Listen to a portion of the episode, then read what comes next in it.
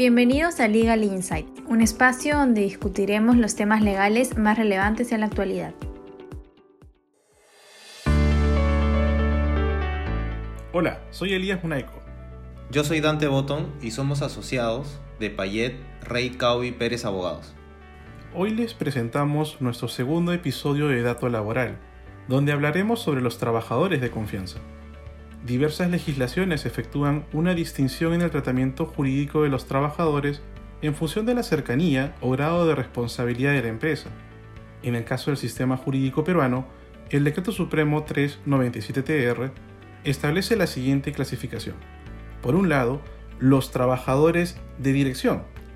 Son aquellos trabajadores que ejercen la representación general del empleador frente a otros trabajadores o terceros o que sustituye al empleador, o que comparte junto con él aquellas funciones de administración y control o de cuya actividad y grado de responsabilidad depende el resultado de la actividad empresarial. Un típico ejemplo de un personal de dirección serían los gerentes de una empresa. Por otro lado, tenemos a los trabajadores de confianza, que son aquellos que laboran en contacto personal y directo con el empleador, o también con personal de dirección, teniendo acceso a secretos industriales, comerciales o profesionales y en general a información de carácter reservado. Asimismo, son aquellos cuyas opiniones o informes son presentados directamente al personal de dirección contribuyendo a la formación de las decisiones empresariales. Dentro de los trabajadores de confianza tenemos, por ejemplo, a los jefes de área.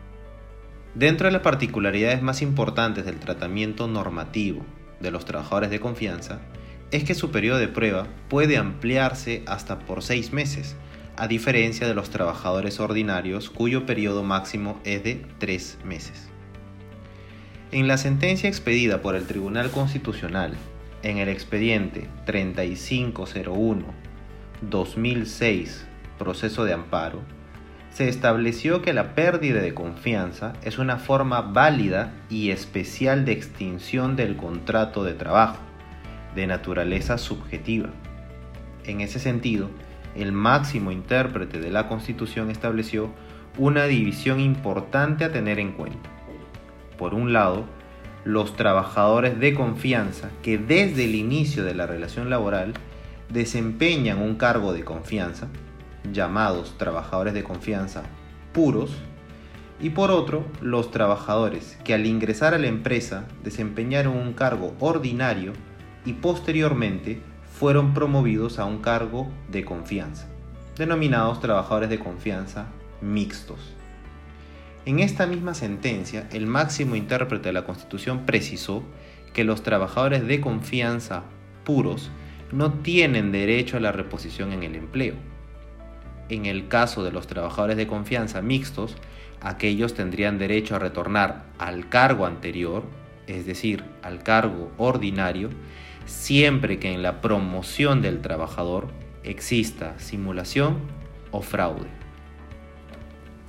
Posteriormente, el tratamiento de la desvinculación de los trabajadores de confianza también ha sido materia de análisis por parte de la Corte Suprema. En efecto, en el séptimo Pleno Jurisdiccional Supremo Laboral se estableció que los trabajadores de confianza, denominados puros, tampoco tenían derecho al pago de la indemnización por despido arbitrario, pues ellos solo le correspondería a aquellos trabajadores de confianza mixtos, es decir, a aquellos que ingresaron a la empresa desempeñando un cargo ordinario.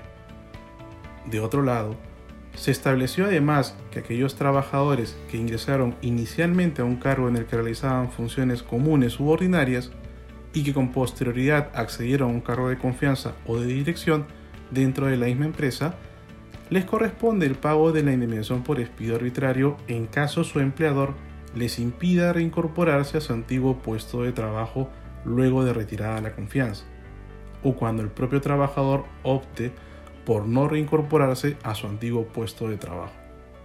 Finalmente, el Pleno Jurisdiccional Nacional llevado a cabo en marzo de este año precisó que el retiro de confianza a un trabajador y la asignación del cargo ordinario desempeñado previamente no obliga al empleador a continuar efectuando el pago de la remuneración del cargo de confianza, sino que el trabajador deberá percibir la remuneración del cargo que se encuentre desempeñando de manera efectiva.